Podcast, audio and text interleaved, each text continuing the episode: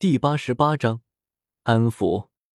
古河身形极快的穿梭于空间之中，本来几天的路程，在半圣的能力下，愣是三个多小时便完成。再次出现，古河已经站在圣丹城外域。到了这里，他主动收束气息，以一个普通斗尊的速度往城中飞去。很快，古河便出现在自家的院落之中。此时，小医仙他们还在努力修炼。来到中州，他们才知道世间强者之多。以他们的实力，在这里顶多处于中层，远远无法达到自由自在的地步。不过也有例外，紫妍便有些心不在焉的在院落之中。古河身形一动，出现在紫妍身边，柔声道：“想回去。”紫妍没有说话，只是用力的点点头。再来到中州。古河便已经与紫妍说了他的猜测，他很有可能是太古虚龙一族。但在说完猜测之后，古河提出一个要求，他希望紫妍能暂缓回去，等他实力提升到斗圣再回去。对于他的话，紫妍虽然不知道为什么，但出于对他的信任，紫妍答应下来。不过数百年，以为这个世界上只有自己一个人，现在知道还有族人存在。哪怕知道古河可能是为他好，但紫妍心里还是迫切的想要回去。古河虽然知道这些，不过并没有退让的意思。根据原时间线，紫妍的一些经历，让古河觉得，无论的三大龙王还是龙岛的长老们，对于紫妍都不够重视。若不是后面他得到龙皇本源果，恐怕将一直处于放养状态。不知道什么时候便会被三大龙岛派出的一只太古虚龙杀死，所以古河准备等有了足够的力量，陪紫妍一起回龙岛，至少也要让他受到龙岛足够的重视，真正拿出对待龙皇唯一孩子的待遇。我现在已经半圣，等再过一段时间就到斗圣了，那时我陪你一起去龙岛找你的族人。古河蹲下身子，揉了揉紫妍的头，安慰道。嗯，那你要快点啊！紫妍点点头，语气天真的说道。虽然已经恢复了正常体型，但她原先的意识还是十几岁的小女孩，并没有因为身体长大而成长。自然不超过三年，哪怕我没有晋升，我都会带你去龙岛，所以一定等我啊！古河笑了笑，认真的说道。紫妍乖巧的答道：“好，要记得哦。”既然古河已经给了一个确切的时间，那么等待也就不显得漫长。因为此，紫妍心里的一些小心思悄然消散，人也变得开朗了很多。安抚完紫妍，古河往庭院里面走去。不过，小医仙他们大部分人都陷入闭关之中。毕竟，从西北大陆到中州，特别是中域这天地能量最为浓郁的地方。他们的修为哪怕没有丹药辅助，都会有一段快速的提升期。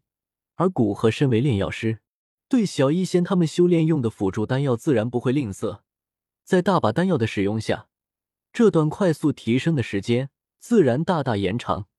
也就是紫金和紫妍，他们进阶所需要的能量远超同级别的人类，方才这般快的度过那段实力提升期。到了庭院深处。紫金正坐在花丛中的石凳上，紫金，你在这里啊？古河直接走了过去，坐在紫金身旁的一个石凳上。主人，你出关了。知道古河开口，紫金才发现身边多了一个人。不过见是古河，不由惊喜的说道：“对，不过现在只是暂时出来，之后还要闭关不短的时间，所以趁着有时间，回来看看，怎么样？”在这圣丹城还适应吗？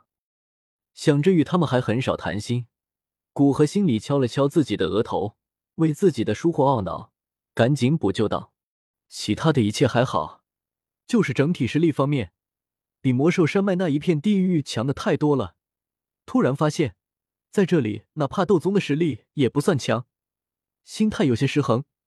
现在倒是调整过来，不过还是有些不敢出门，怕一离开主人的庇护。”便被人类抓去了。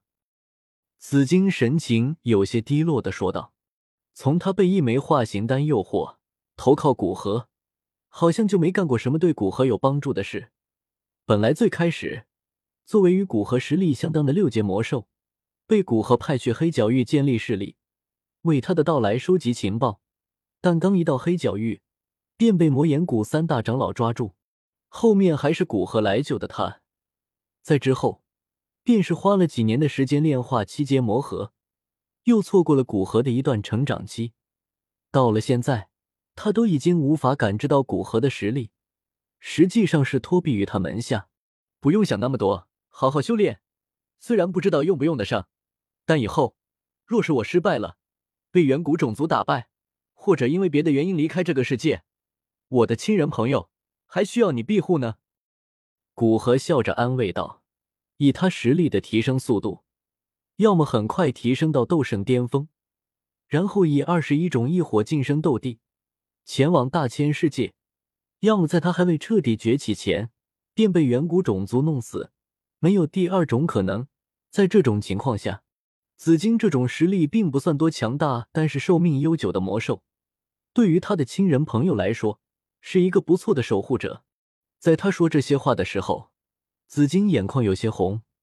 显然，古河的话让他理解错了意思。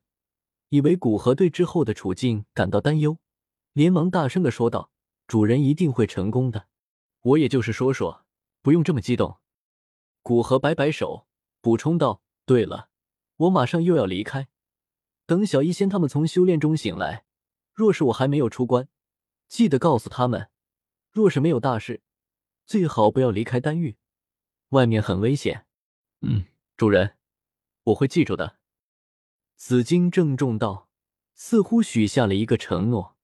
古河只是回来简单看看，既然小医仙他们都没醒来，而且也安抚好了紫妍和紫金，那他便准备离开。从院落离开，古河直接往中央巨塔飞去。在那里，他感知到三道强大的气息，那不是简单的斗尊巅峰，都是至少斗尊七转的强大存在。直到此时。古河才了解到三巨头的实力。